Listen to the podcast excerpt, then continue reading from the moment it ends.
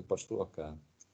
Eu estava mencionando né, que a, é, é, São João da Cruz, né, ele tem um tom diferente né, é, em relação à questão da espiritualidade, de toda aquela angústia que nós já, já conversamos, né, como que se, se, se manifesta né, é, no homem, né, enquanto homem indivíduo, né, e enquanto um homem representante é, da, da, fé católica, né, e como que ele manifesta essa angústia do sentimento católico né, daquela época. Então, essas duas angústias ele representa de uma forma mais visceral. Né. É, ele não é dado, por exemplo, a humor. Né. São João da Cruz, ele não é. A gente não percebe um tom humorístico dele. É por isso que eu mencionei, né, que Santa Teresa já não é tão pesado ler a, a, obra dela, porque existe uma característica em Santa Teresa d'Ávila que é a característica do humor. Né? Ela, é, ela é bem humorada. Né?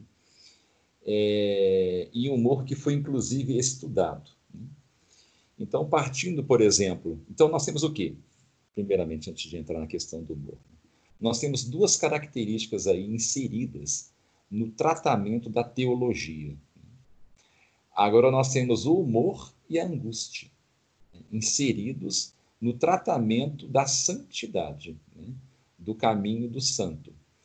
Fazendo uma analogia, né, que, é, que, eu gosto de usar essas analogias com santos medievais para a gente entender melhor, é, eu sempre já usei semana passada, mas é sempre bom usar de novo, é Santo Agostinho. Né. Santo Agostinho, por exemplo, quando ele vai falando, né, que também faz a biografia, né, é, quando ele vai falando sobre, por exemplo, a infância dele, ou melhor, a puberdade. Né, a puberdade ele é mais, ele trata de questões mais pessoais ao falar da, da, da, adolescência dele. Né.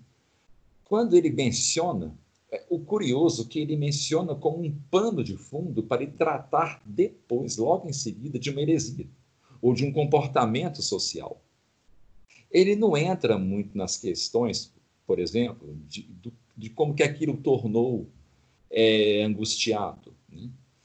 E dando aqui um breve adendo, né, o que, que seria essa angústia? Né? Essa angústia, ela só vem a ser estudada, né, enquanto filosofia, no século XIX, por um tal de Kierkegaard. Kier, vou escrever o nome dele aqui para vocês. Kierkegaard. É um nome bem chatinho, Kierkegaard. Eu acho que eu escrevi certo. Se porventura vocês forem pesquisar o nome dele, pode achar que o Google, o Google é, corrige, né? mas é mais ou menos como está aí. Ele é um filósofo do século, esse é só N no adendo, né? antes que eu retorne. Ele é um filósofo, teólogo, é, sociólogo, enfim, é, é, um intelectual pesado, né? assim, de, de quatro costados, né? que que ele desenvolve essa filosofia da angústia. Né? E ele, ele escreve, finalmente, a história de todas as ciências humanas agora passa a observar o que, que é esse sentimento. Que era sempre mencionado, sabe, sempre ancestral, já vem desde a antiguidade, mas nunca tratou sobre ele. Nem Santo Agostinho, nem São Tomás, ninguém tratou sobre o assunto angústia, como Kierkegaard faz. E Kierkegaard, ele trata, quando ele trata sobre isso, ele chega a mencionar Santa Teresa, por exemplo. E se eu não estou enganado, o próprio São João da Cruz. Santa Teresa, com certeza, ele menciona. Ah, e como é que é definido né, a angústia na filosofia, né, a partir de Kierkegaard? Como sentimento a observar o passado. Porque há uma diferença entre angústia e medo. O medo ele é de algo mais concreto, algo que você vê, ainda que tenha um tom abstrato, por exemplo, eu tenho medo da violência é, do meu pai. Né? É algo que é palpável, visível, você enxerga. Agora, a angústia é o medo de algo que é puramente abstrato. Por exemplo, ao se tratar de São João da Cruz né, e de Santa Teresa e da própria ruptura né, que houve com aquilo que eu venho sempre falando, né, a ruptura lá do dominalismo, século XIV, em relação à posição da igreja, a posição da sociedade na economia da salvação, que agora é posta em xeque, né, esse papel né, da igreja, do Papa. Né? tudo isso é posto em xeque, né? apesar que nós sabemos que não havia necessidade, mas foi colocado em xeque, infelizmente. É, então, agora criou-se, sabe, essa angústia. Será que o caminho da salvação é esse? Será que eu estou fazendo a coisa certa? Né? Então, o homem se insere nisso tudo, enquanto ser angustiado, que é olhar para o passado, ver os seus pecados e observar até que ponto esses pecados vão conduzi-lo para o inferno. Será que as fórmulas todas da igreja estão corretas a respeito de apagar, não digo apagar, mas levar que Deus me perdoe né, diante dos meus pecados? É o destino da alma agora. Basicamente é isso. Né? É esse sentimento angustiante. Né? E não só do pecado, mas também da questão da ofensa né, em relação a Cristo. Isso tudo cria um sentimento de angústia. E essa angústia, ela tem um fundo de pano que está ligado à questão da sexualidade, por exemplo, que ela passa a entrar, né? É aquilo que aquele livro, né, Libido Dominante, né, passa a entrar né, aos poucos, bem aos poucos mesmo, em, em, em ascendência, né? que antes era, como eu já falei algumas vezes, na Idade Média, a preocupação era com a soberba, mas agora a soberba ela triunfa. E ela triunfa, né? e o seu grande é, trunfo agora é esconder a si mesma com o quê? Com aquilo que mais agrada a soberba, que é a concupiscência. Né? Que é, é, é, o pecado, vamos dizer assim, o que mais chama a atenção, né? é o que mais dá prazer ao homem. Né? É, e, e, o protestantismo, né, ele tem um, ah, nós já tratamos sobre isso, né, tem um papel crucial em cada vez mais acender né, a importância da concupiscência, principalmente ao tentar sufocar a sexualidade de uma maneira que os medievais não fizeram. Né? Ah, principalmente se a gente observar a relação né, do baixo ventre medieval em relação a isso, apesar né, de, da igreja sempre é, é, tratar isso como um pecado, nunca deixou de tratar, né, mas não era posto como algo que, é, de uma forma neurótica, daquele do controle né, social. O controle não era social, não era feito pelo homem, era feito por Deus. Deus na vida do homem, o homem com o Padre, com a igreja, né? de uma forma social. Agora não, é a sexualidade individual. Né? Agora é o ego né? como participativo nisso tudo. Né? Então, agora a preocupação é a respeito da minha sexualidade. Né? Tem a ver com aquilo que eu falei, né? O homem indivíduo, ele agora se está concentrado então, ele, a, a economia da salvação, agora, em vez de, de estar preocupada com a salvação da sociedade, agora se centra no indivíduo. E o indivíduo tem o um aspecto sexual, que passa a ser controlado pelo mesmo indivíduo, mas o indivíduo enquanto corpo social. Então, o corpo social não é capaz de controlar a sexualidade. Não tem, ele não é capaz. É como você querer que o câncer cure a si mesmo. Não tem como. Né? Então, gera o quê? As neuroses. O câncer ele passa a crescer. Isso também é, amplifica a angústia. Né? Um exemplo de onde eu quero chegar a respeito desse sentimento barroco, né, que desencadeia no romantismo, eu fico já tentado a querer falar do romantismo, mas não vou tratar hoje, óbvio que não. Mas aqui nesse momento nós temos é, uma espécie de sadomasoquismo. Não esse de cunho sexual, não estou me referindo a esse. Estou me referindo ao gerado pela angústia, que ele é o seguinte. Para fazer uma espécie de comparação, né, vamos usar algo que é mais que está mais em voga hoje em dia. Por exemplo, a bulimia, né? uma doença típica de algumas adolescentes, né, principalmente meninas, né? na faixa dos seus 15 anos, mais ou menos, algumas ficam bulímicas. Qual que é o comportamento delas? Né?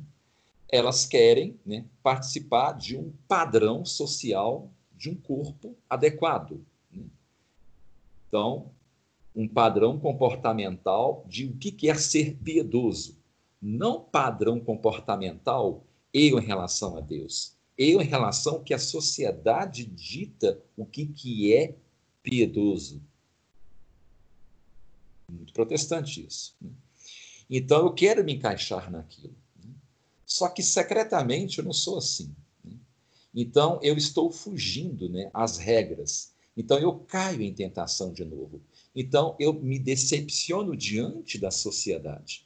Então o que, que a menina faz? Quando ela passa a comer aquilo que não devia, né, ela come com excesso, né, vai lá e come, por exemplo, um pote de sorvete que não aguentou segurar, ela fica furiosa com aquilo, com ela mesma, né, uma raiva junto com uma decepção que gera uma angústia. E o que, que essa angústia, ao lembrar do que fez, gera? ela vai lá e come mais, como punição. Ela se pune comendo mais, a ponto de empurrar né, com o dedo e vomitar, né, ela, que é a bulimia. Né, ela vomita de novo porque nem cabia mais no estômago, que é uma forma de punição. Né. Não, então, é a punição social, né, que é um câncer querendo curar a si mesmo. Não é aquilo de você ir até o padre né, e você fazer uma catarse em sentido psicológico com o padre. Não estou nem falando em questões espirituais, né, que, né, que é óbvio que são as principais. Né. Mas eu digo, enquanto, enquanto questões psicológicas, o que você faz com o padre é uma catarse. Você está colocando aquilo para fora. Né? É, e confiando em Deus, não na figura do padre, não na figura social, do que o outro vai pensar a respeito se você comeu muito ou deixou de comer muito. Não, é a plena certeza que Deus está te perdoando. Né? Não carregar aquela culpa para si e depois vingar em si mesmo né? aquela é, culpa de ter comido demais. Gente, isso vale igualmente para também a questão sexual. Então, era isso que estava começando a acontecer no Barroco. Por isso que, por exemplo, enquanto no Barroco nós temos a sexualidade ali pincelada, e por muitas vezes essa sexualidade ela está espiritualizada. E quando eu digo espiritualizada, sacralizada, eu me refiro ao sacramento do, do casamento. O casamento nada mais é do que sacralizar a sexualidade. Né? Nada mais do que isso. Se você faz fora do casamento, é adultério. Né? Se você faz no casamento, está sacralizado. Então, o mesmo vale para o barroco. Então, por isso que nós, quando eu analisei com vocês aquela pintura de Maria Madalena, é o que está acontecendo ali. Né? Ali há uma espécie de um casamento metafórico entre o sagrado né, e a sexualidade. Agora, o que, que acontece? Isso vai se perdendo até culminar no romantismo. E uma coisa que nós vamos ver ainda, mas não antes de passarmos pelo romantismo, que é o neo, neobarroco o neobarroco é, é um barroco que retorna no século XIX. E nesse neobarroco, existem alguns artistas, né, que já até é, discuti esses artistas com a minha esposa, né, a gente analisou alguns conversando, eu sempre gosto de conversar com ela sobre a aula que eu vou dar. Né. É, eu não vou nem citar o nome deles, que eu não vou pedir para vocês procurarem, tá bom? Esses artistas neobarrocos. O neobarroco, gente, já é algo que incomoda demais. É, nós já temos o quê? A sexualidade exposta, crua. É aquilo da bulimia. É uma punição, sabe? É algo degradante. As próprias cores, o trabalho com escuro e claro no neobarroco, leva só a angústia, sabe? Aquela que você olha assim, nossa, que coisa horrorosa. E o grotesco está muito mais acentuado. A sexualidade está muito mais acentuada do que o sagrado. O sagrado, quando aparece, você tem que forçar o olho para perceber o que está ali no, neo, no neobarroco. Né? Eu digo em relação às pinturas de alguns artistas neobarrocos. É a sexualidade. Né? Porque aqui nós já temos o quê? Já é a sociedade né, no controle.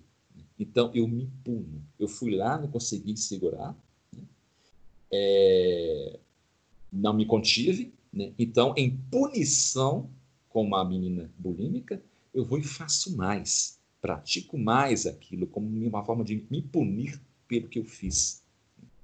Os protestantes fazem muito isso, né? porque eles não têm a, a, a, a confissão. Né? Até mesmo os católicos que aboliram de suas vidas a confissão estão passando a fazer isso. Quando praticam qualquer pecado, principalmente da sexualidade, eles vão fazem de novo, e de novo, e viram uma bola de neve. É, por exemplo, o vício né, de muitos adolescentes em relação ao amor próprio, né, que é, é praticado, né, que tornou-se uma doença né, na, na, na, juventude, e também com alguns, alguns homens e mulheres casadas. Porque não tem padre mais. Você não, não, não joga mais para Deus, você joga para o homem, o homem inserido no quadro do barroco, o homem inserido na teologia. É a angústia. Por isso que a angústia torna-se uma matéria de estudo com Kierkegaard. E culmina em quem? Freud. Gente, é, eu procurei ler mais e é verdade. Freud foi, pesquisou, leu bastante Santa Teresa d'Ávila e São João da Cruz. Muito, é, não só Dostoiévski, né, mas Freud também analisa as obras de Santa Teresa d'Ávila.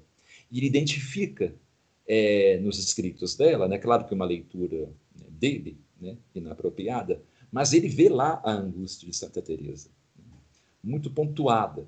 Só que Santa Teresa, é, como ela confia em Deus, né, que obviamente é uma santa, né, ela, ela resolve isso, vamos dizer, essa angústia, que é com humor, que é outra coisa que é inserida na teologia. Né? É, e falar em inserir em teologia, isso é uma coisa interessante tocar, viu, gente? No barroco, nós temos, é, como eu já falei várias vezes, né, a, a inserção do homem né, no campo divino, né, aqui no mundo. Então, nós podemos dizer que é uma antropomorfização né, da teologia. Inclusive, nasce uma nova teologia, que é a teologia negativa. O que, é a teologia negativa? Que isso nem foi debatido na Idade Média. A teologia negativa, ela, ela consiste no seguinte, né?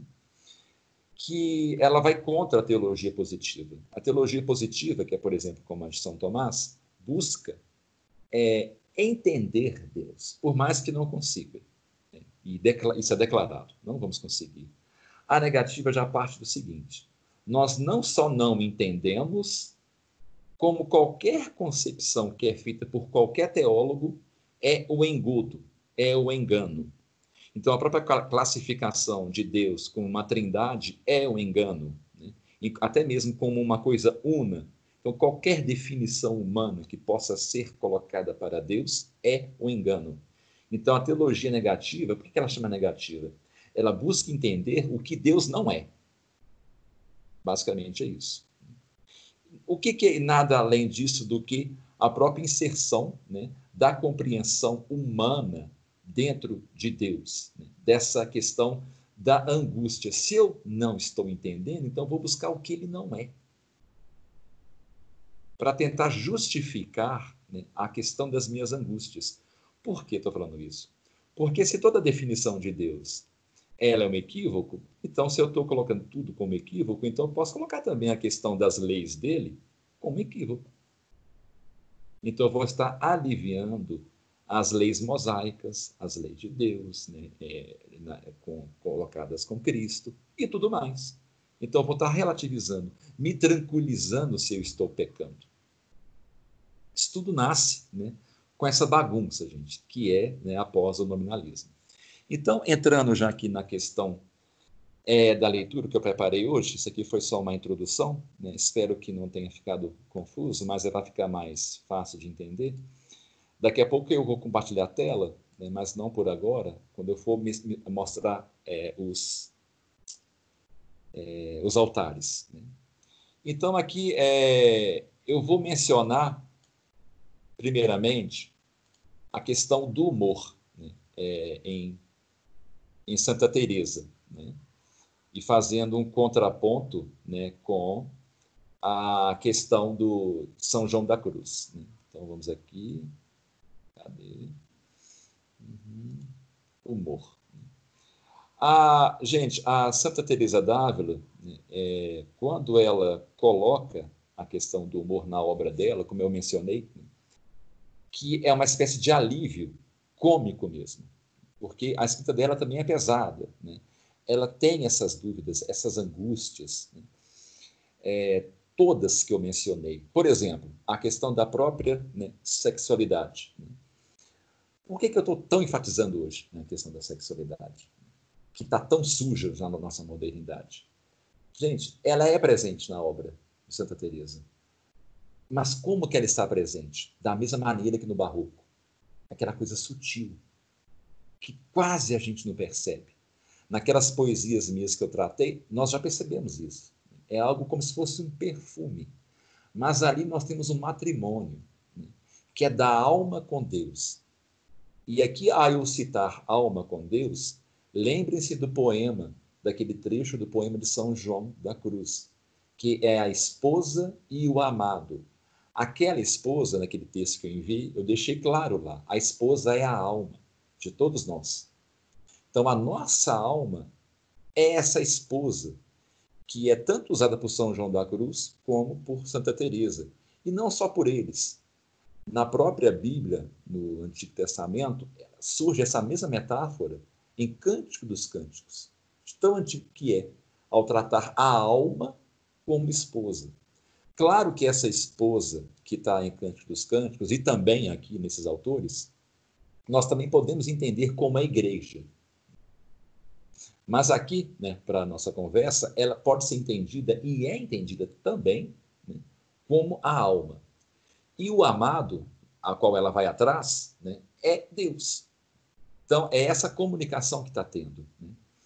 Então, o que, que nós temos ali? Se há um casamento, então a sexualidade ela está é sacralizada. Mas como que é essa sexualidade de um santo? Obviamente não é a de um casal né, comum. Aqui nós temos que é o êxtase. Gente, êxtase nada mais é do que a, uma sublimação espiritual da sexualidade. Não passa disso. É para a gente, ainda mais nós homens modernos, é até difícil entender isso seria algo semelhante ao que talvez né, Adão e Eva viveriam se tivessem tido, tivessem tido né, uma vida, né, é, entre aspas, né, sexual antes da queda, que isso não é mencionado né, no Gênesis. Mas provavelmente seria algo assim, algo que não dá para entender, né, algo que não é carnal. Enfim, algo incognoscível para nós, ainda mais homens modernos.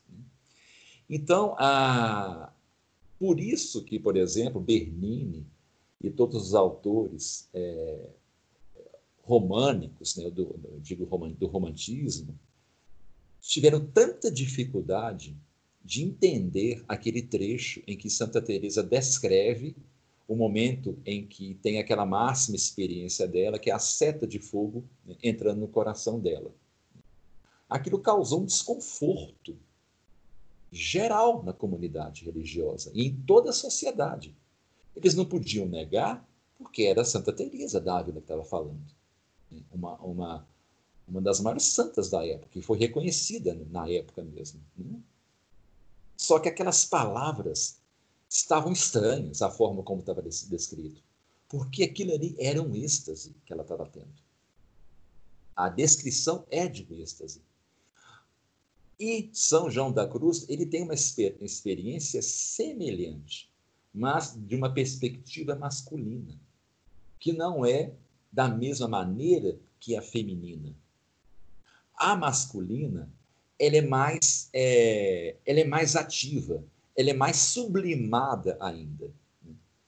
E, e ela envolve até mesmo a questão de uma dor é, é, mais presente do que a questão do êxtase. Eu não vou usar nem a palavra prazer, porque não é prazer, é êxtase que eles têm. Os dois têm um êxtase, que só santos místicos que alcançam isso. É, que por isso que é, é tão proibido para nós, né? não digo proibido, né? mas desaconselhável ler. Porque a gente tem essa dificuldade de entender o que, que, do que, que eles estão falando. Nós temos a tendência de levar para um lado é, mais carnal, vamos assim dizer, e ficarmos incomodados. Por isso que aquela é, escultura ela nos incomoda tanto. Porque, por isso que o rosto esculpido né, nessa obra de Bernini incomoda tanto, porque aquele rosto lembra algo mais carnal, né? mas não é o que ela estava tendo.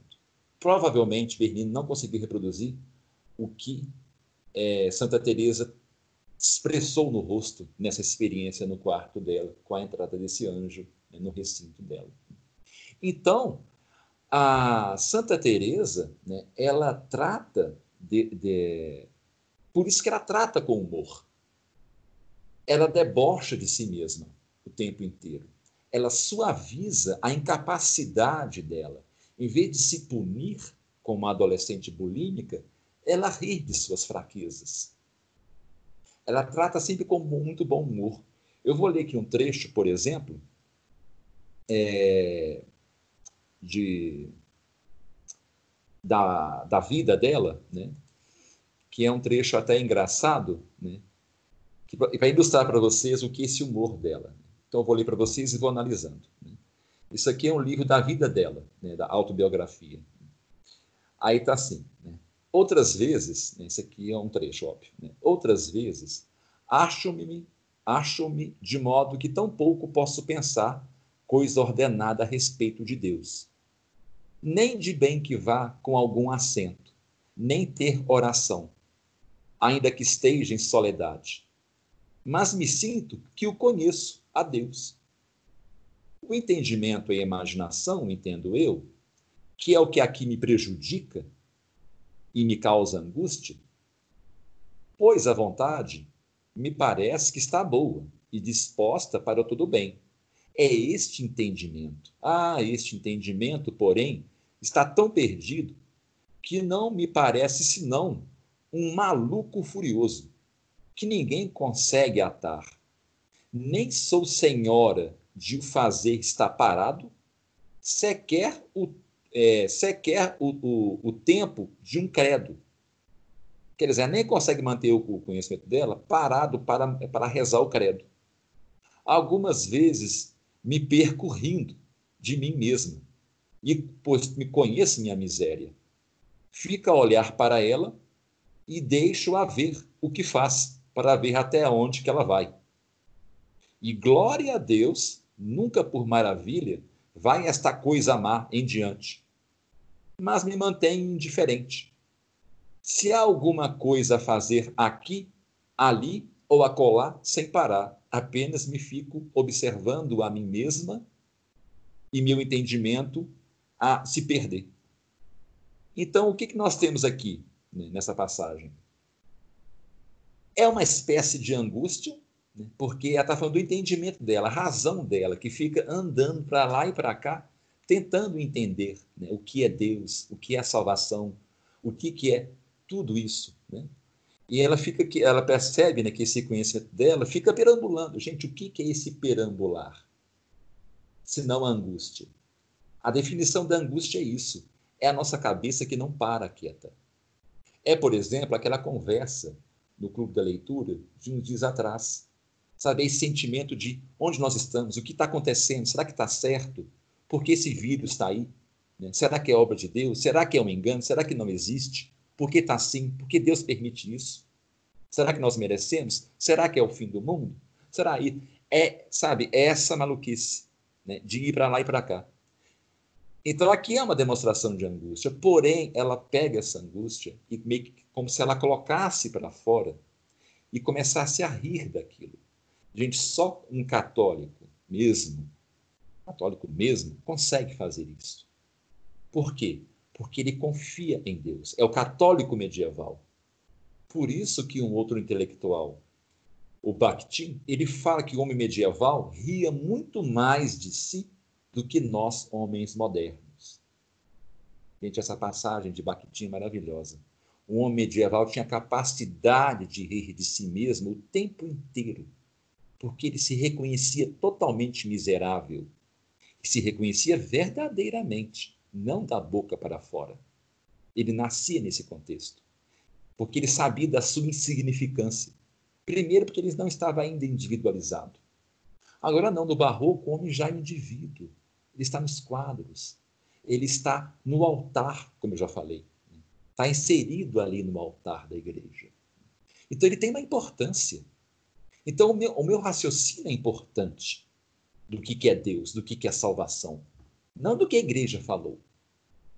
Entre aspas, nominalismo aqui, né? Muito forte isso. O nominalismo. Então essa angústia, ela se amplia muito. individualizada, a ponto de nascer, desencadear no século XIX o Kierkegaard, o filósofo que consolida, consolida, consolida por fim, a filosofia da angústia do indivíduo e que combina depois em Freud, o homem que pesquisa a mente do indivíduo. Não Tomás de Aquino, que analisa a psicologia de um grupo como um todo. E um católico barroco, né, como Santa Teresa d'Ávila, ela ainda consegue, né, ela dá a solução para isso, para o homem barroco. O que, que ela fala? Rir de si mesmo, Lembre-se dos homens medievais. Ela observa, é como se ela observasse, observasse a si mesma e começasse a rir de si mesma. Você não que minha, minha mente que não para quieta essas angústias né, do que, que é Deus, do que, que é salvação. É, e ela fala, né, ficar aqui e acolá. Uma outra passagem né, para ilustrar esse humor né, de Santa Teresa d'Ávila em relação à sua angústia é, deixa eu encontrar aqui essa passagem. Ah, aqui achei. Essa é, é mais engraçada ainda. Né? É, é, é Santa Teresa, que é um livro dela que chama As Fundações. Ela falando sobre a construção do Carmelo, né? E das, das igrejas que foram construídas. Né? Ela vai relatando como é que foi essa transformação. É, esse relato fala sobre a noite de todos os santos, né? e que ela estava, ela de noite já, ela estava indo dormir, aí tinha uma monja que estava com ela, que era mais velha do que ela, e ela estava muito medrosa, essa monja. Né? Essa parte está em espanhol, então eu vou tentar traduzir né, aqui. Que está assim, quer ver? É... Ah, não, isso aqui já é, é essa parte mesmo, só um minutinho. Ah, não, pera, aqui. Ah, achei. Foi o primeiro mosteiro que fundei, sem colocar o Santíssimo Sagramento. Até então, julgava ser indispensável essa condição para a tomada de posse, né, que era colocar o Santíssimo Sacramento. Mas já tinha sabido que não era essencial, o que me causou bastante consolo, apesar de um desconforto. Pelo, pelo mau estado em que tinham os estudantes deixado tudo. Como não devem ter lá muitos esmeros, estava a casa inteira de tal sorte que não pouco se trabalhou aquela noite. No dia seguinte, pela manhã, celebrou-se a primeira missa e mandei buscar a, as outras monjas, que deviam vir de Medina del Campo. Passamos sozinhas, a religiosa que me acompanhava e eu, a noite de todos os santos. Asseguro-vos, irmãs, essa lembrança de, da qual rio muito, que Maria do Sacramento, monja mais idosa, do que eu, e boa serva de Deus, sinto vontade de rir até hoje. Vendo-se naquela casa tão grande e desordenada, cheia de recantos, ela só pensava nos estudantes. Parecendo-lhe que, aborrecidos com aquela mudança forçada, alguns deles teriam, teriam ficado escondidos para pregar uma peça. Muito bem o poderiam ter feito. O lugar não lhes faltava para esconder nos encerramos num quarto onde havia palha. Esta era para a primeira coisa de que me provia nas fundações, porque deste modo não nos faltava cama. E foi assim que dormimos naquela noite, com umas duas mantas que nos haviam emprestado. No dia seguinte, certas religiosas, nossas vizinhas, em vez de se aborrecerem com a nossa vinda, como pensávamos, nos emprestaram roupa para as companheiras que estávamos esperando e nos mandaram algumas provisões. Tinha o título de Santa Isabel e durante todo o tempo que ali estivemos, nos prestaram muitos bons serviços e nos deram sempre esmolas. Quando minha companheira se viu fechada naquele aposento, ah, meu Deus, pareceu sossegar um pouco a respeito dos estudantes, mas só fazia olhar para uma, uma e outra parte, toda nervosa e cheia de temores. Ajudada nisso, provavelmente, pelo demônio, que lhe, que lhe punha na cabeça mil perigos que não existiam, para até perturbar a mim, que comecei também a ficar nervosa. Para isso, em geral, não era preciso muita coisa, devido à minha fraqueza de coração, pois sempre fui muito medrosa. Perguntei-lhe por que estava assim, olhando, de forma nervosa, pois ali ninguém podia entrar. Respondeu-me ela então: Madre, estou pensando uma coisa. Se eu agora morresse aqui, que fareis vós sozinha sem, sem mim? Se assim acontecesse, eh, se assim acontecesse, seria, penso eu, terrível para mim seria. Passei a ficar com mais medo. Refleti um pouco e cheguei a sentir um calafrio, porque, embora não tinha medo, sempre à vista dos cadáveres, que me enfraquece o coração, ainda quando não estou só. O dobre dos sinos, ajudando, pois, como disse, era noite de finados, o que mais me aumentou o medo. Bom princípio achar o demônio para nos desatinar com bagatelas de um medo bobo. Quando vê que alguém não o teme, busca rodeios. Respondi, irmã, se assim for, pensarei no que convirá fazer. Agora, por favor, me deixe dormir. Pensarei no que convida fazer. É, me deixe dormir. Como tínhamos passado mal duas noites, bem depressa o sono acabou com os medos. No dia seguinte, com a chegada das outras monjas, dissiparam-se todos os receios, e hoje, sempre que lembro, me começo a rir disso. O que nós temos aqui? Né?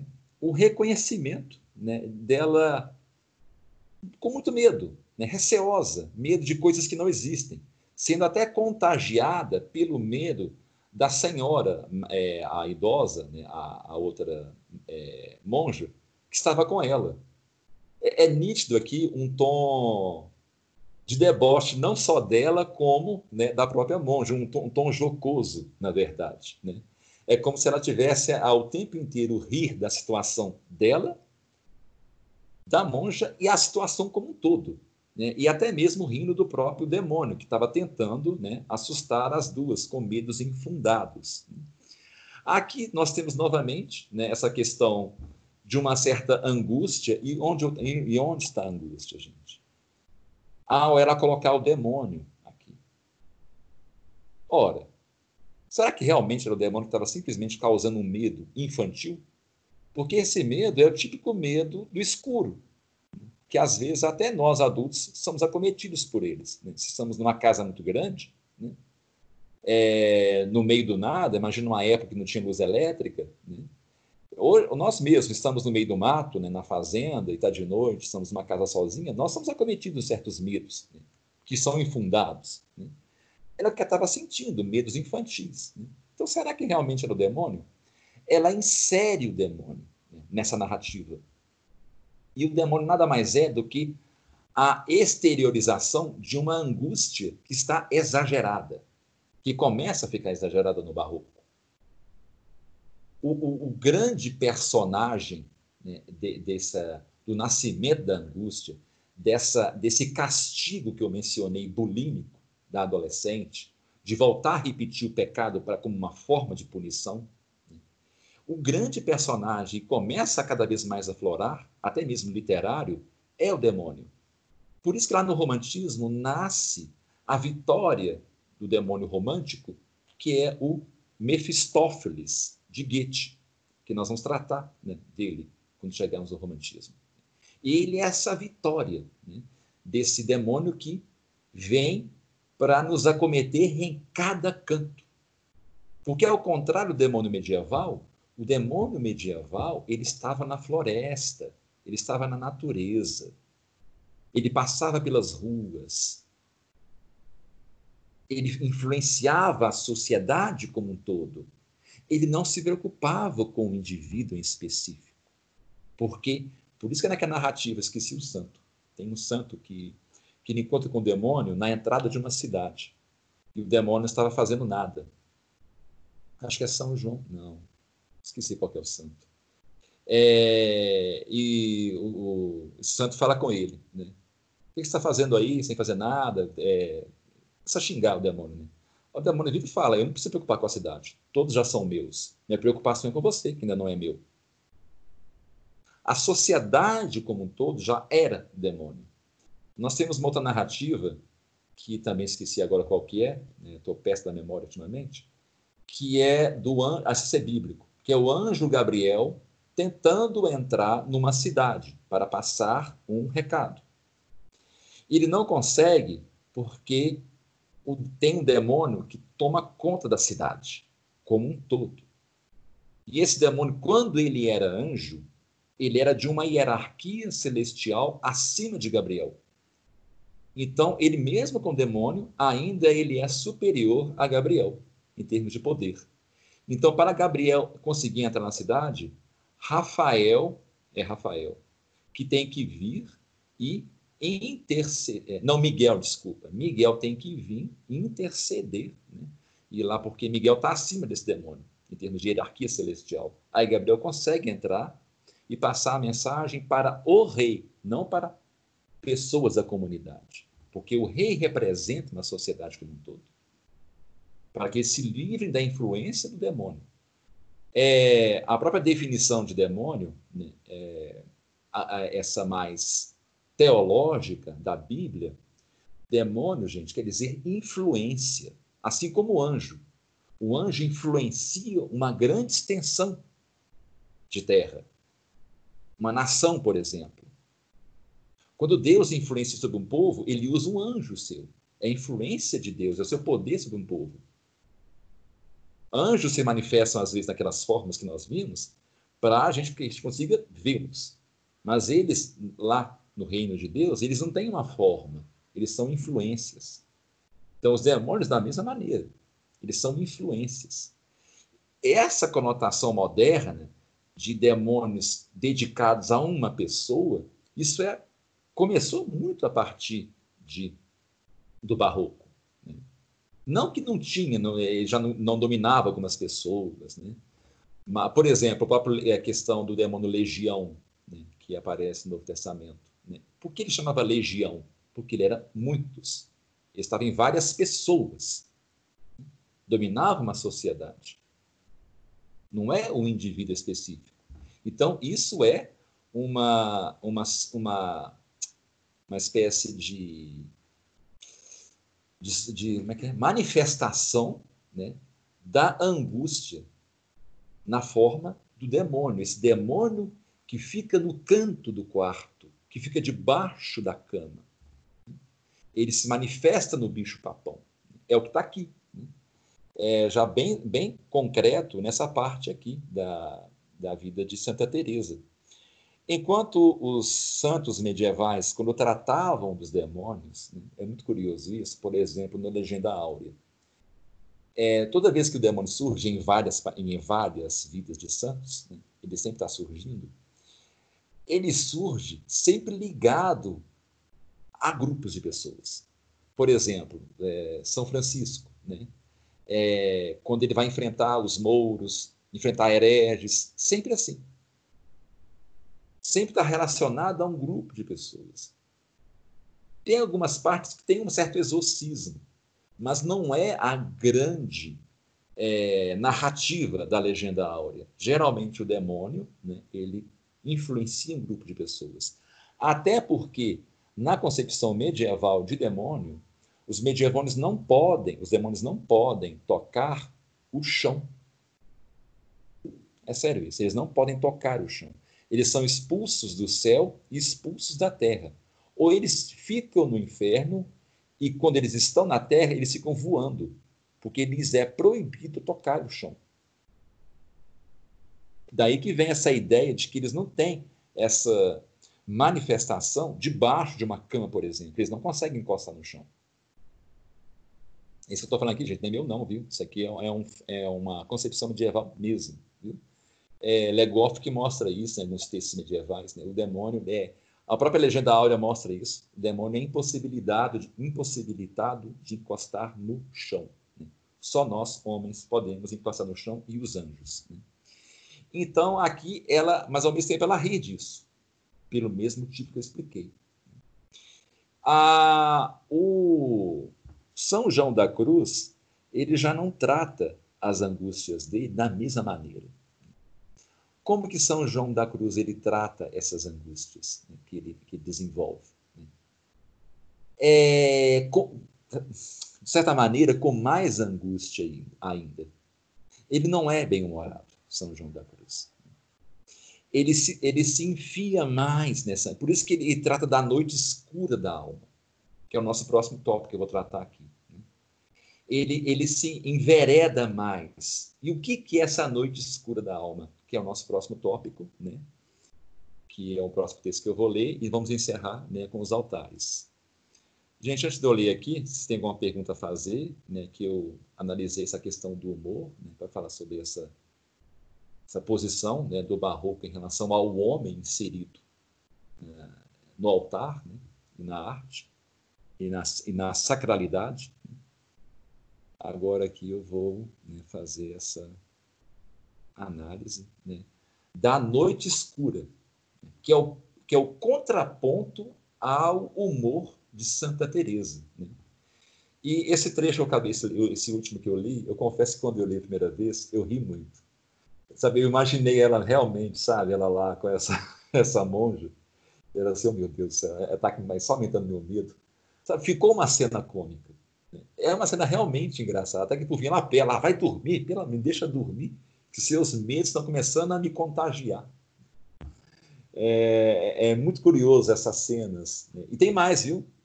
São várias cenas da vida né, de Santa Teresa, ela trata com humor, como aquela que eu mencionei, né, que ela vira para Nossa Senhor né, e fala. Né?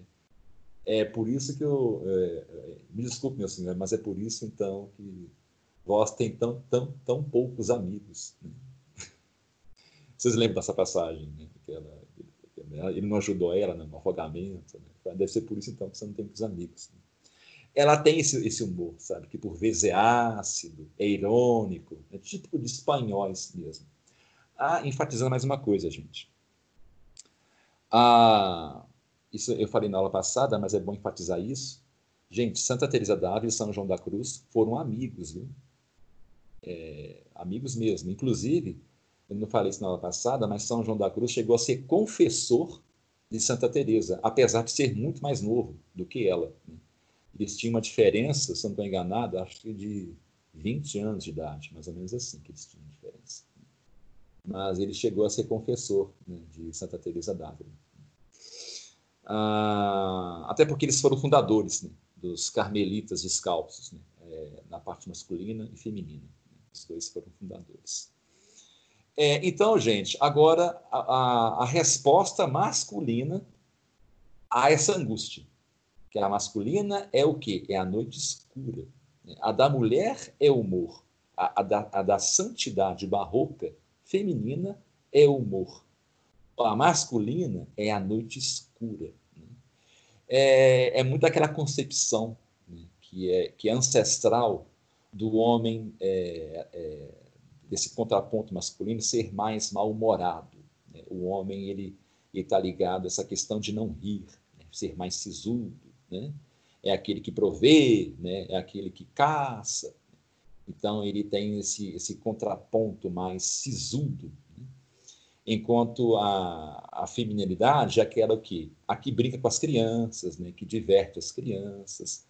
É, é o lado mais, mais. é o maternal. Né?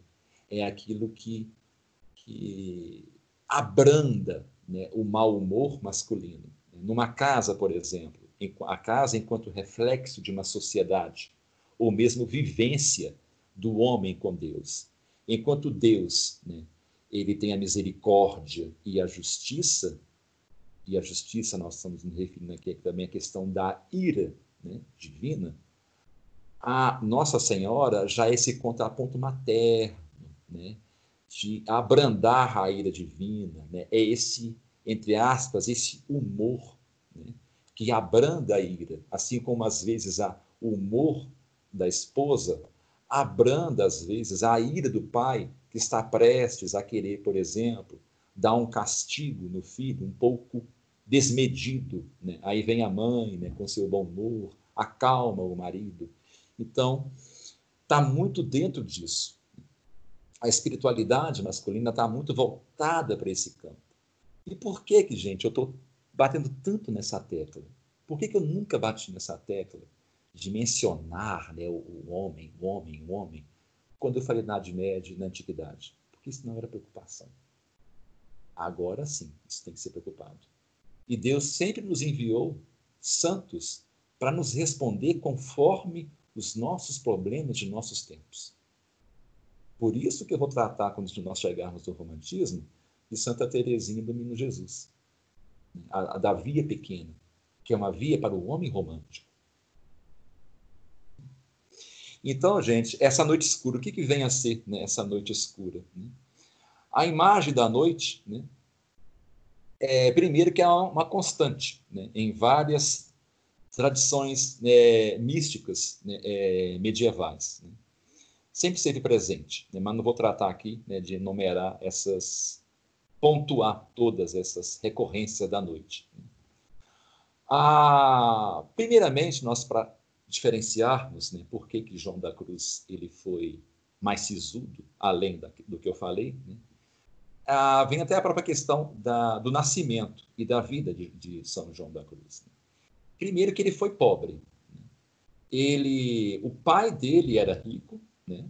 só que o pai dele queria casar com uma mulher que era pobre.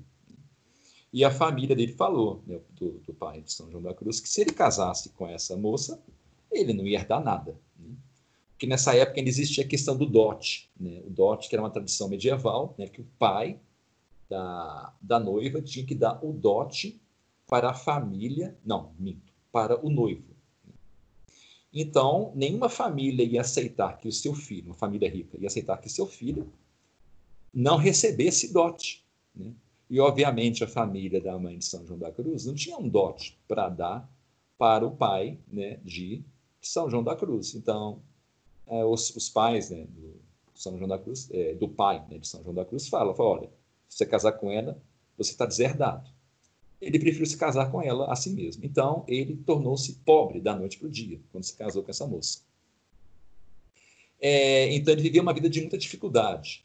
Foi muito custoso. Tudo que, tudo que eles tinham era com muito custo. E a família de São João da Cruz era uma família muito piedosa e muito caridosa.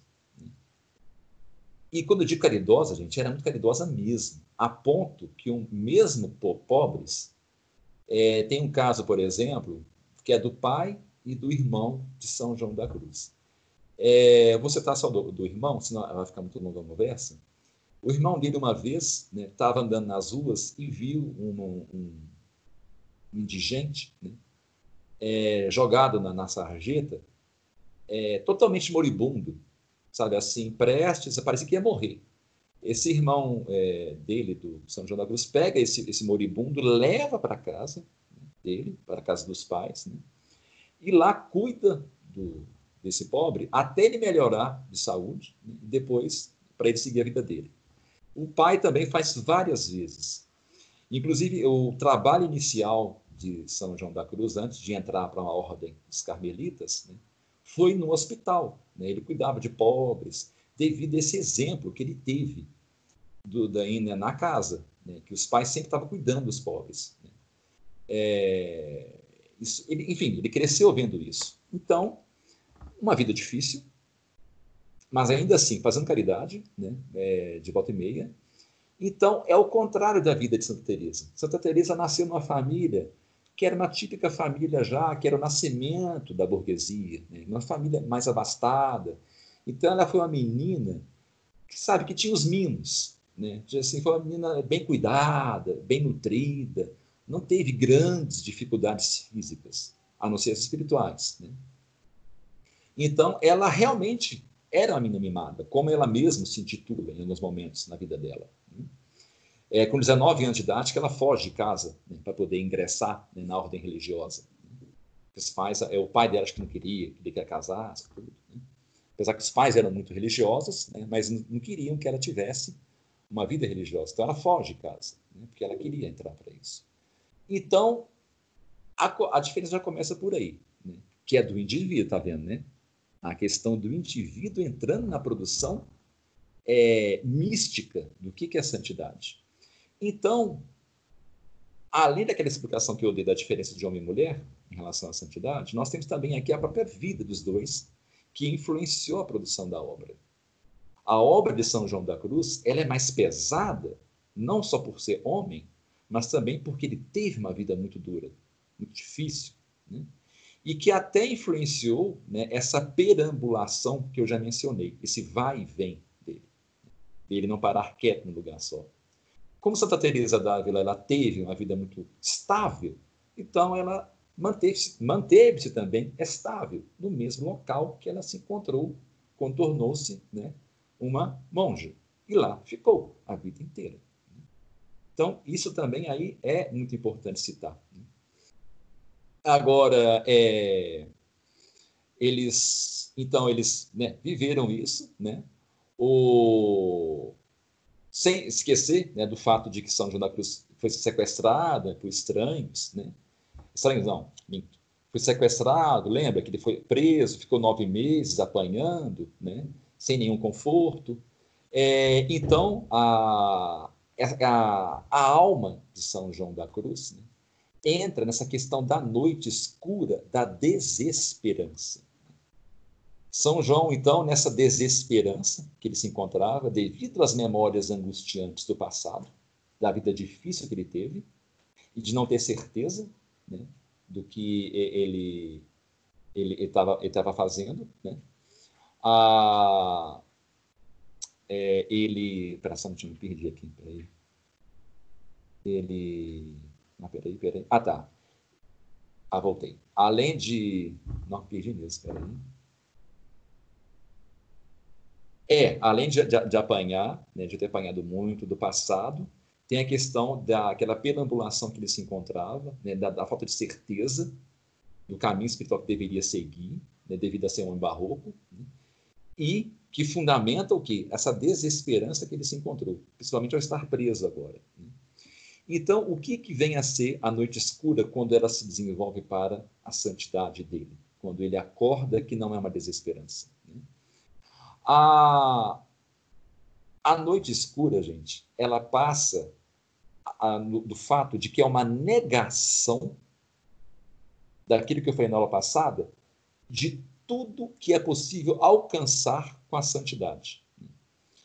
É a, em clara contraposição à metáfora da luz, que é o contrário, é, é, é atingir a santidade é, que seria esse, esse insight cognitivo que emancipa o humano das trevas. É a metáfora da luz. O humano sai das trevas, sai da ignorância.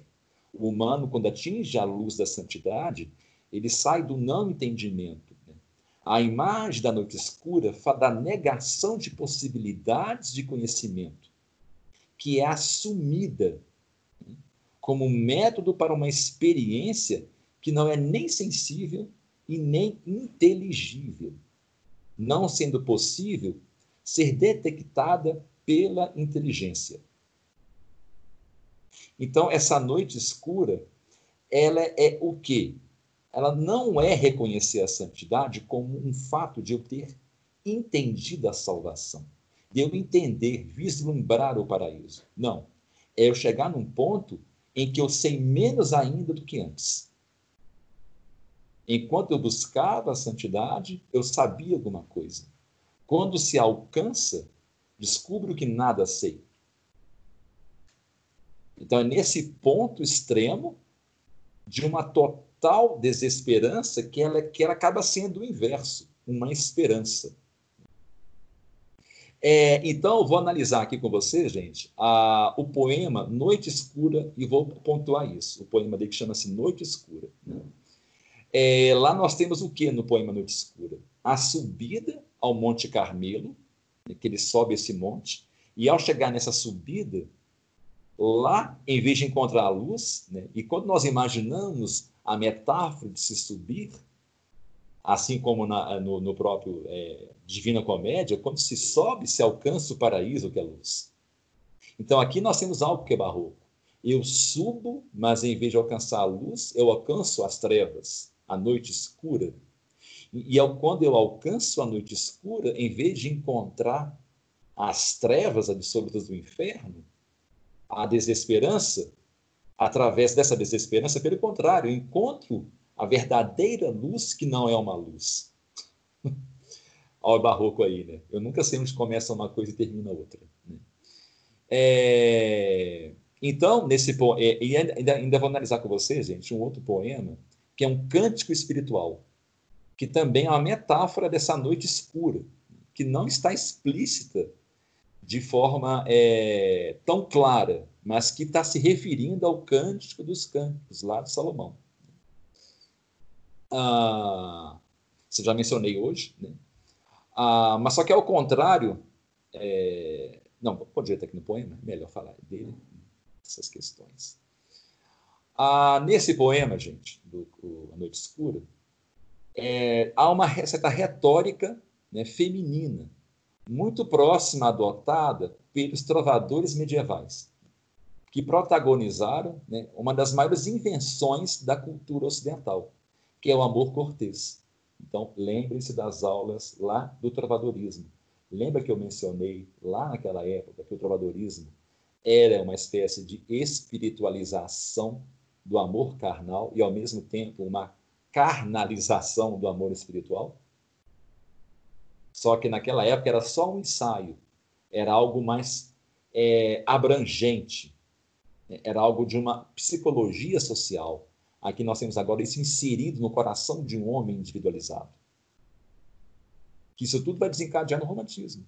Lembre-se disso é o simples fato de encontrarmos a recorrência desse artifício do trovadorismo, que é desse lirismo feminino, né? ao falar né, como se for uma mulher, né?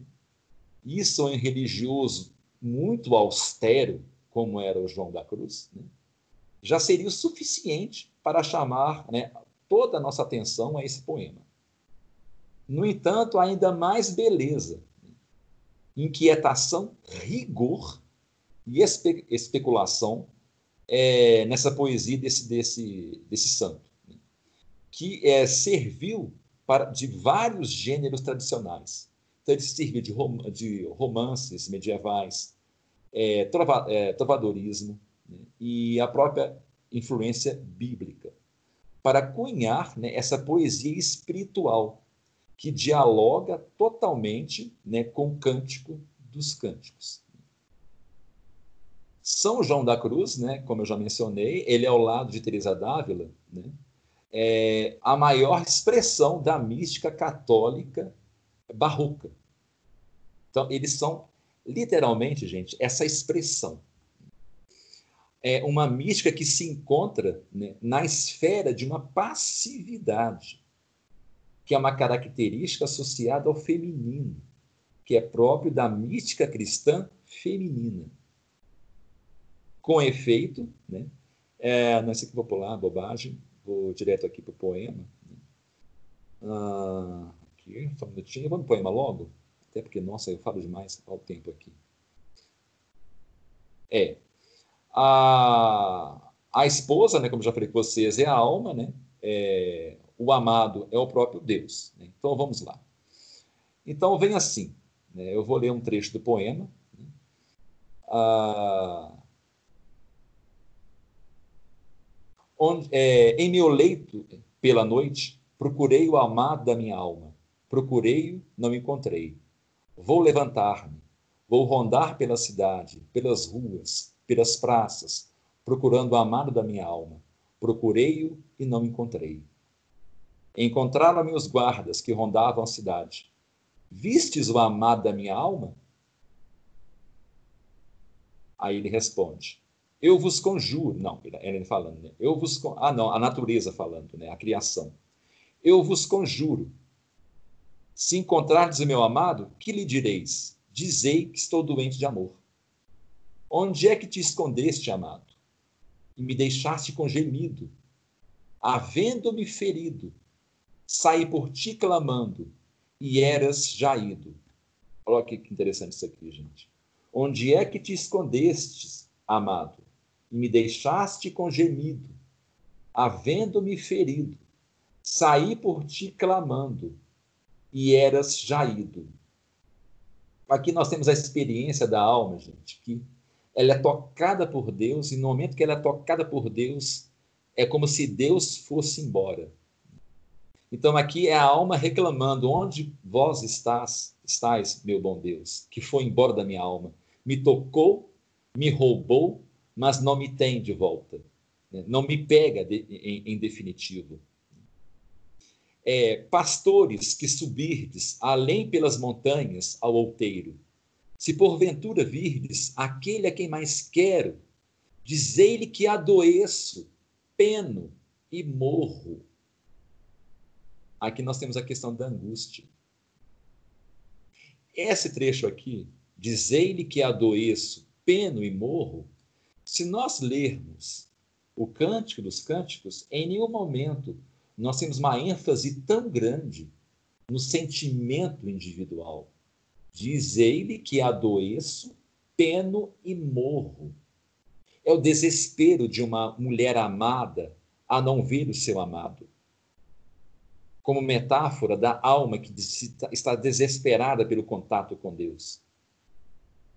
Buscando meus amores, né, essa parte vocês conhecem, né? Irei por esses montes e ribeiras, não colherei as flores, nem temerei as feras, e passarei os fortes e fronteiras. Então, aqui está lá no texto, né? não vou nem repetir, né? basta lembrar do que eu falei no texto lá. Partindo para a próxima é, parte do poema, né? ó bosques e espessuras, plantados pela mão de meu amado, ó prados de verduras, de flores esmaltado, Dizei-me se por vós ele há passado, que minha alma angustia de querer de perto. Aqui, gente, nós temos claramente né, a, a questão da angústia. É, e nós temos muita semelhança, principalmente com o Cântico dos Cânticos. Só que não é uma comparação simplesmente é, é, estilística. Primeiro que nós temos a questão da voz lírica. Só que a voz lírica em São João da Cruz, ela está angustiada. Ela expressa mais os seus sentimentos. Enquanto a voz lírica feminina no cântico de Salomão, ela apenas enfatiza a ausência do amado e a necessidade de tê-lo. E ela decide partir em procura, na procura do amado. Agora, aqui, São João da Cruz, não ela não só declara isso, como ela declara o quanto ela sofre. Ela está angustiada. Ela, é, no poema de São João da Cruz, ele chega a falar, né? É, diz que eu falei, me, roub, me roubaste, leva de vez o que vós roubaste, porque não leva, uma exigência. Essa exigência não tem no Cântico dos Cânticos, que é uma exigência que é um pouco de empréstimo, empréstimo de, de, do trovadorismo que aqui tem muito mais reforço por esse exagero que eu já mencionei, que é tipo do barroco. Esse exagero de uma mulher né, que, que é muito ceosa do seu amado, né, que agarra ele pelos pés e não quer que ele vá embora. Aqui nós temos isso, né, é, é isso presente, que é de uma manifestação da religiosidade feminina né, que é essa coisa de buscar Deus com mais angústia. Por isso que lá atrás eu mencionei, fazendo mais uma espécie de fio com as aulas bem do passado, eu cheguei a mencionar que após né, a, tudo que o protestantismo fez com a sociedade, até desencadear nas neuroses do século XIX, é, as grandes pesquisas do Charcot e do Freud foram em cima de mulheres porque os hospícios do século XIX estavam abarrotados é, de mulheres. Tinham homens? Tinham, mas em número muito inferior ao número de ensandecidas, devido principalmente a um cunho sexual. Então, apesar de nós termos todo motivo para falar mal de Freud, Freud é um filho de uma consequência que foi desencadeada desde lá do romantismo, passando agora aqui pelo barroco, que vai aumentando o romantismo desencadeia totalmente no século XIX. Por isso que Kierkegaard ele analisa a angústia. Essa angústia ela começa como uma, uma luz muito tímida no finzinho do século XV, é, vai aumentando o barroco, ganha uma proporção horrorosa do romantismo. No século XIX já está uma coisa assim gritante que as pessoas não conseguem mais deixar de perceber e começa a academia a se preocupar com aquilo e pronto, temos as neuroses. Tudo isso porque nós colocamos o homem para cuidar do homem, não Deus para cuidar do homem. E aqui nós já temos isso, esse lampejo. Só que com uma diferença, né? Aqui nós temos é esses dois santos dando, obviamente por uma inspiração divina, o remédio para o homem barroco. Como tratar dessas angústias que foram desencadeadas no século XIV? Essas novas angústias.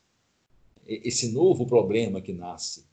É como se fosse um novo fruto que foi tomado né, do, e gerando novos pecados. E com isso, novos remédios têm que ser gerados. Como se fosse isso. E aqui nós temos são João da Cruz, quando ele cria uma voz feminina em seus poemas, ele mostra justamente uma voz feminina angustiada, desesperada, correndo atrás de seu amado, como se fosse uma louca arrancando os cabelos, né? indo desesperada. Quando ele mostra uma voz masculina, é uma voz masculina na cela, quieto, chorando, sério, ou então perambulando, calado, taciturno, subindo o morro, aceitando aquela escuridão a qual ele encontra e abraçando essa escuridão totalmente. A mensagem de São João da Cruz é a seguinte: viva a angústia, abrace a angústia e reconheça que ela está em você. E não fuja dela. Aprofunde-se em sua própria angústia Suba o Monte Carmelo e lá encontrará uma noite escura, terrível, e por trás dela encontrará Deus. Claro que eu estou resumindo muito né, a mensagem de São João da Cruz. Né? Daqui a pouco eu vou entrar no, no, nos, no, nos altares. É, eu vou ter que dar na próxima aula poder continuar a tratar desses poemas. Né? Agora, a resposta de Santa Teresa d'Ávila já é a seguinte, né? que já é para essa angústia da religiosa, não do religioso, que é ria de si mesmo. Seja como sempre as mulheres foram ao longo da história, como Nossa Senhora é, uma mãe bondosa, que tem que ser brava, como tem que ser, mas também dá sorrisos carinhosos, como toda boa mãe faz, até mesmo para aplacar a ira divina. Não imitar a religiosidade desse novo homem que nasceu, que é o homem barroco. A mulher barroca, ela tem uma resposta diferente do homem barroco.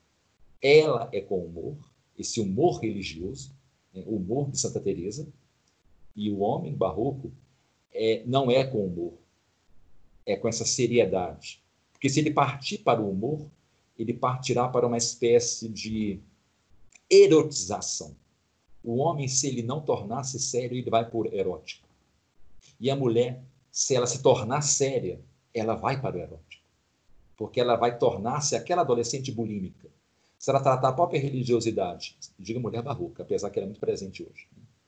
A mulher barroca se tratar como um religioso, com a seriedade, a dureza de São João da Cruz, ela vai agir como uma adolescente bulímica.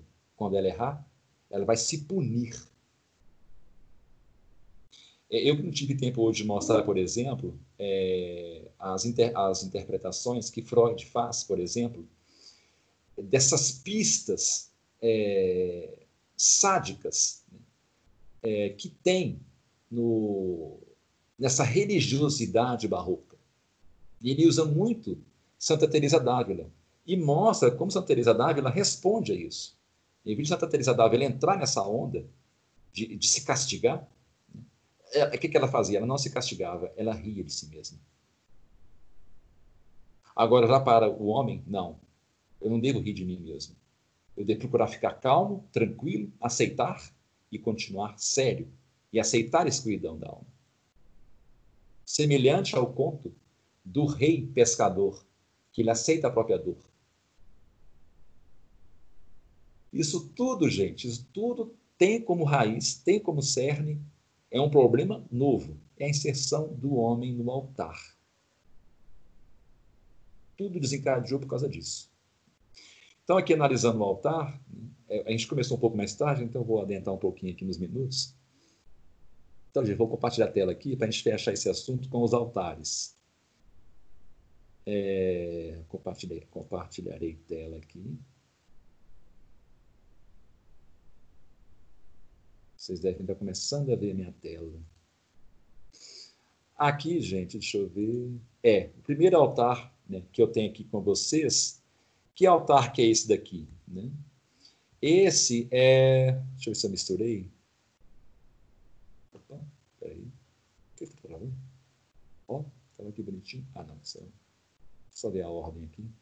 É bom que atualize de novo. Vou atualizar as páginas. Não sei por que tem que. Eu tinha os altares aqui. Eu devia ter montado no PowerPoint, que eu fiz na, naquela aula, né? Acabei que esqueci de fazer o PowerPoint. Aqui. Aqui, o altar moderno, que eu vou analisar para vocês.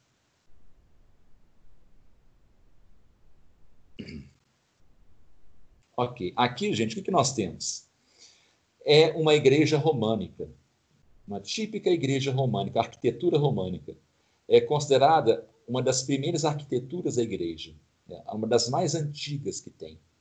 Como vocês podem ver, né? são linhas retas. A gente consegue ver claramente aqui, vou aumentar um pouco para vocês verem, né? figuras de santos, né? dos apóstolos, provavelmente. Né? Aqui nós temos claramente né, outra figura muito clara de, de um, algo sagrado. Né?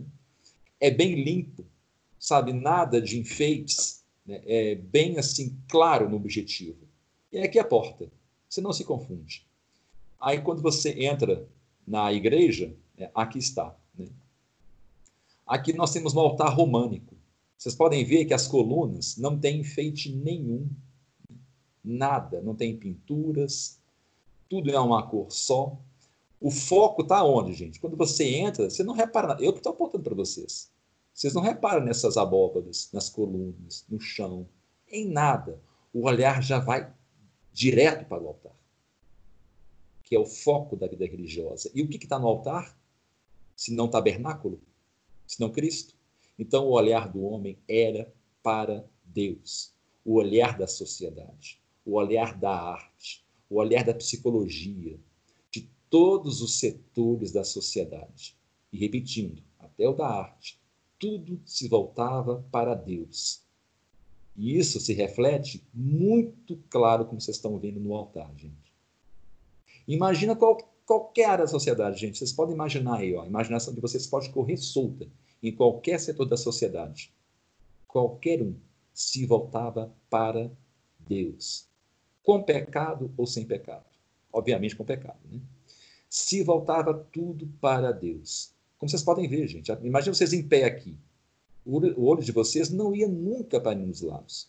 O que chama a atenção é o altar. Muito claro isso. Então, aqui o homem não está inserido em hipótese alguma, a não ser na confecção do altar. Porque a alma dele não está voltada para si. A alma dele está voltada para Deus. Então, a partir do indivíduo, da família, do comércio, da política, da arquitetura, do, tudo se voltava para Deus. Isso, como eu falei que o altar é o centro de tudo, então isso se reflete no altar, como vocês estão vendo. E lembre-se do que eu vi falando sobre Santo Agostinho. Isso aqui é muito agostiniano. Santo Agostinho que bate a pedra fundamental, que já vinha sendo, claro, batida pelos apóstolos, né? por toda a tradição que já vinha antes de Santo Agostinho, mas Santo Agostinho é o santo né, que consolida mesmo e fala definitivamente: não há nada além de Deus. Não se preocupem com mais nada. O cerne de todos nós, de toda a sociedade, de toda a organização política é Deus. É o sacrifício da missa. E isso se reflete muito bem nos altares. Aqui é uma igreja românica. Aqui também, né, nós temos uma igreja românica, só que ela é um, entra mais né, ao longo dos séculos. Né? Mas ainda assim, nós temos muito claro, né, aqui como vocês estão vendo, aqui as colunas, o entorno é, de onde se encontra essa imagem Nossa Senhora. Tudo muito limpo. O olho já vai direto para onde está Nossa Senhora. Agora vamos aqui, não, essa aqui é a moderna, né? Daqui a pouco eu falo sobre ela. É, vamos para a, deixa eu ver aqui, a gótica. Né? Essa daqui, não vou nem analisar hoje a barroca, que nós já analisamos. Né? Essa aqui já é a gótica. O que, que nós temos na gótica? Eu também já falei, mostrei para vocês numa aula, mas é sempre bom falar da gótica de novo. Aqui também, né, é, as linhas retas, né, como vocês estão vendo, né, nós temos o que aqui? Linhas retas, todas apontam para o alto. E esses vitrais todos, né, por exemplo, Notre Dame, que eu mencionei na aula passada, as luzes todas se voltam para o quê? Que eu estou circulando aqui para onde está Cristo, onde está o tabernáculo. Mas só que aqui nós já temos né, uma inserção da arte. Né? Nós já temos algo que desvia um pouco os nossos olhos. Mas nem tanto. Ainda assim, o, o olhar vai para o altar. Mas o homem já começou a se inserir timidamente no altar, porque nessa época do, do, do gótico, nós temos o nascimento das artes, né? do, do das novas ciências, é, da nova é, escolástica, aristotélica, né, daquela época do século XIII, né, que eu já mencionei. Né? É, a, a, a, o comércio se, se, se aumenta, né? novas necessidades espirituais, heresias que aumentam. Então, o homem passa a ficar mais cheio de si. Isso fica claro, enquanto lá as linhas, as colunas estão limpas, aqui não, nós já temos algo que o nosso olho pode um pouco ainda né, se perder. Mas ainda não, né? ainda não, ainda nós temos né, o olho no altar. Agora, se a gente lembrar do altar barroco, que eu já falei assim umas, umas duas aulas seguidas, né? não, o nosso olho, quando a gente entra na igreja barroca, aí você já meio se perde. Né? Você já olha, é, são as colunas, né? então o homem já está inserido. Então, o, o, a, a, o olhar perdido. Você não sabe para onde você vai. Né? Assim como é, a angústia de Santa Teresa, a angústia de, de São João da Cruz. Né? Não sabe para onde que vai, né? entre o claro e o escuro. Né? Como a própria noite escura de São João da Cruz, ao mesmo tempo que é, é uma noite escura, ela é uma luz, né? se reconhecida como tal. Enquanto Santa Teresa encontra-se angustiada, ao mesmo tempo ela ri daquilo. Ela fica entre tristeza e alegria, indo para lá e para cá. Enquanto ela trata de um assunto do êxtase espiritual, ao mesmo tempo tem algo meio carnal ali né, inserido. Tudo muito assim, dançando né, para lá e para cá.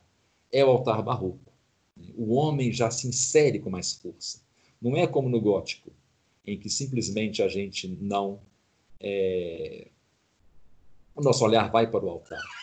No, no barroco, não, já se perde. No entanto, gente, nós temos a igreja moderna. Onde está o tabernáculo? Onde está? Onde está? Eu pergunto a vocês. Vocês entram numa igreja dessa. Cadê? Isso aqui, gente, vai ser é, vocês vão entender muito mais o altar moderno depois, depois que nós passarmos pelas aulas do romantismo, do mal-estar do século, do neobarroco, do realismo, naturalismo, do surrealismo, né? de tudo isso, né? É, e do aí passar pelo Conselho Vaticano II.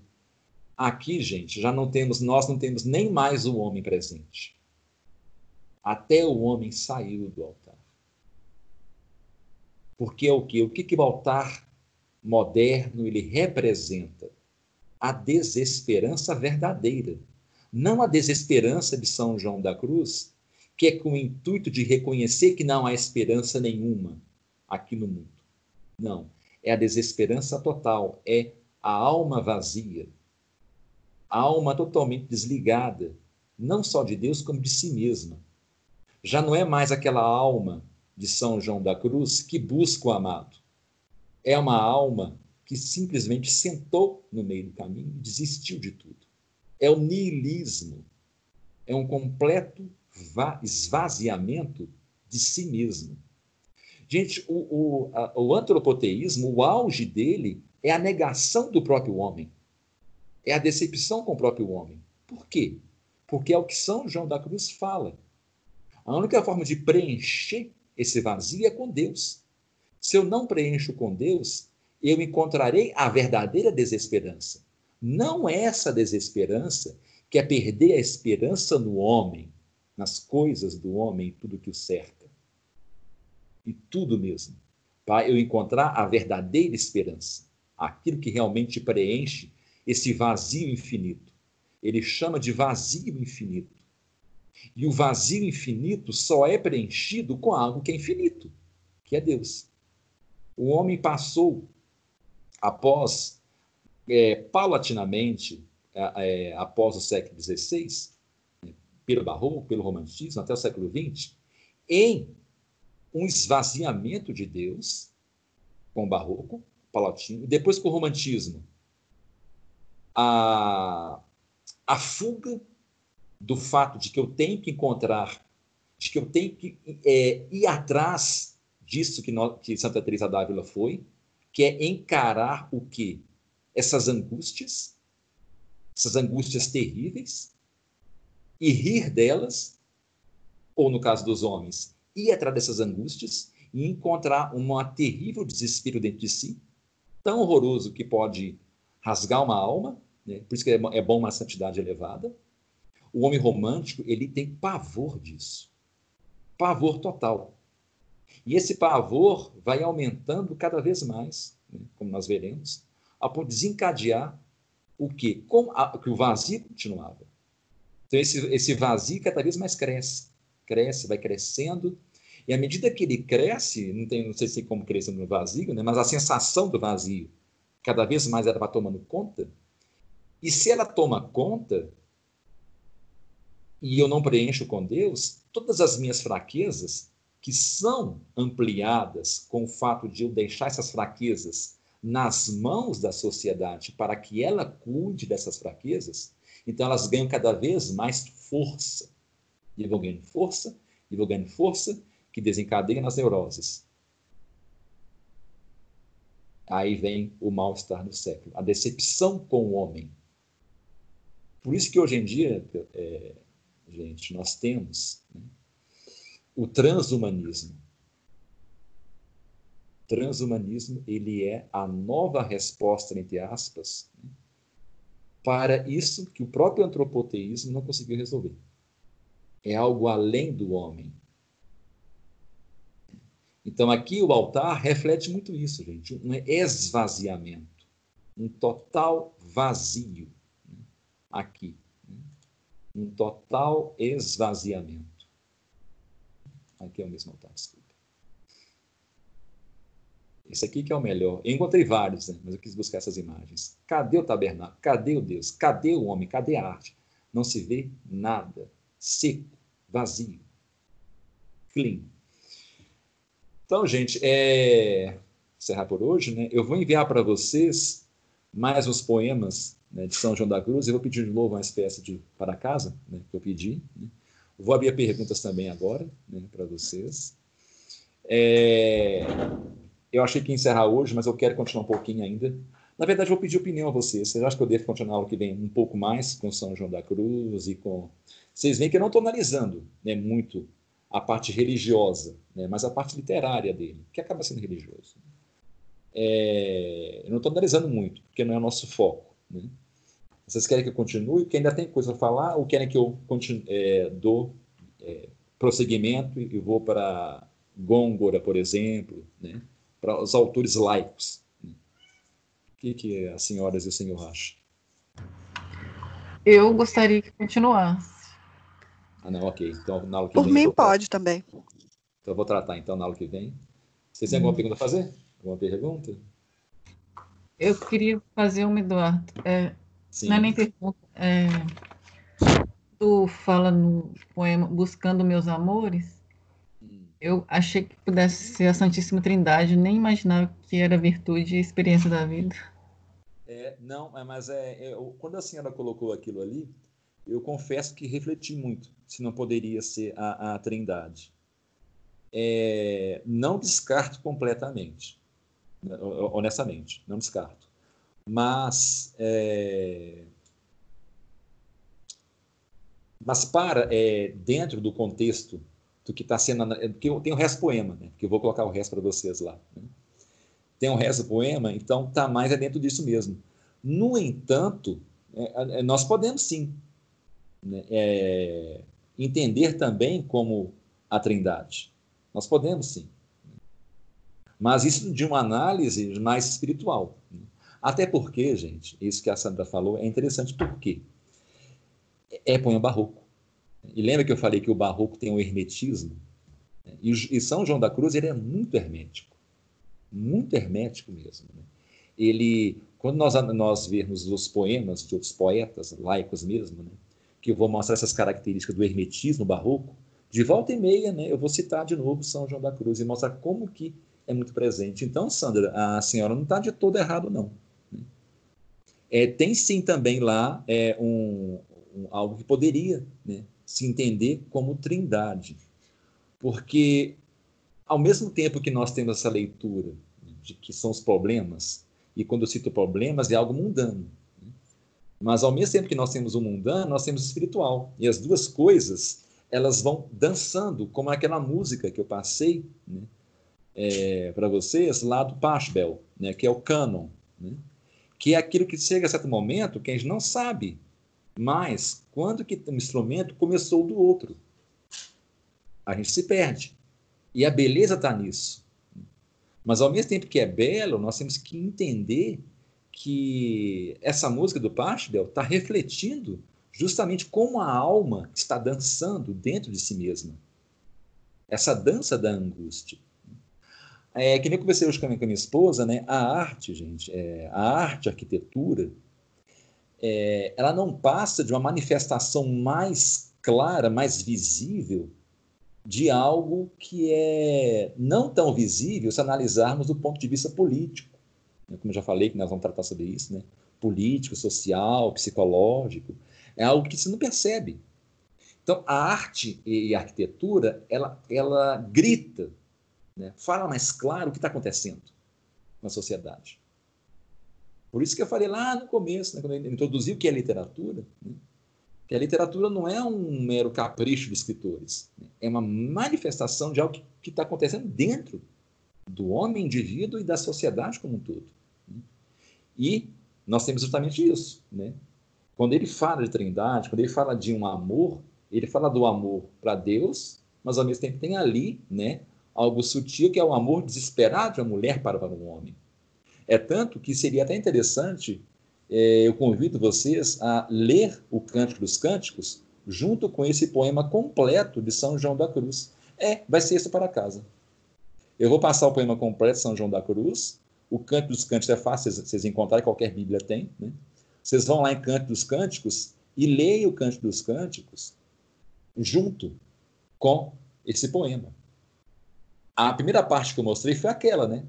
é, é, sofro, né? é, temo, angustio. Né? Aí quando você vai analisar já a falta da amada no poema de Salomão, da amada que ela sente do amado, nós não temos ali a angústia dela declarada.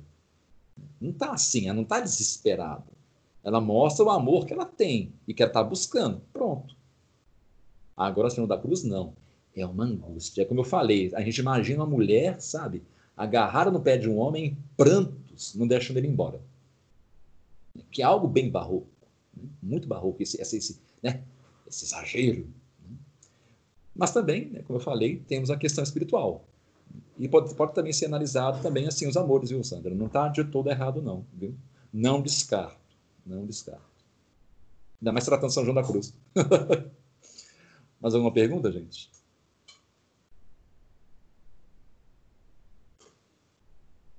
Então, dá, dá para encerrado hoje. Agradeço novamente, viu, gente, pela é, deixar de compartilhar aqui a tela, né, para ver vocês todos. Então, é melhor para vocês me verem, né? Como é que tá meu cabelo? Gente, não tem, não tem salão para poder cortar cabelo, né? Olha só, barba, cabelo, daqui a pouco eu tô um capitão caverna. Vamos fazer uma oração, então. É... Ah, fazer uma oração, depois eu pergunto para vocês. do Pai, do Filho do Espírito Santo. Amém. Ave Maria, cheia de graça, o Senhor é convosco. Bendita sois vós entre as mulheres. Bendito é o fruto do vosso ventre, Jesus. Santa Maria, Mãe de Deus, rogai por nós, pecadores, agora e na hora de nossa morte. Amém. São Felipe Neri, rogai por nós. Nossa Senhora de Fátima, rogai por nós. Em nome do Pai, do Filho e do Espírito Santo. Amém. Antes de perguntar, gente, lembro sempre do que eu falei, viu? quando eu, eu comparo com Santo Agostinho, né? ainda mais que eu vou dar esse curso agora, né? É, Estou relendo e é muito interessante, sabe, quando eu comparo com São João da Cruz, Santa Teresa, sabe? Quando Santo Agostinho fala dele, né? logo em seguida, ele já um trecho bem maior falando da sociedade como um todo. É como se ele se usasse apenas como uma espécie de amostra. Ele faz uma amostragem com ele mesmo para depois falar da sociedade. O tempo todo assim. Ele não sabe, enfatiza muito a ele, ele não entra muito nos pensamentos dele. É muito interessante isso. É, eu queria perguntar o seguinte: vocês conseguiram. É, é, a missa de domingo, conseguiram colocar lá o nome de vocês? Vocês vão?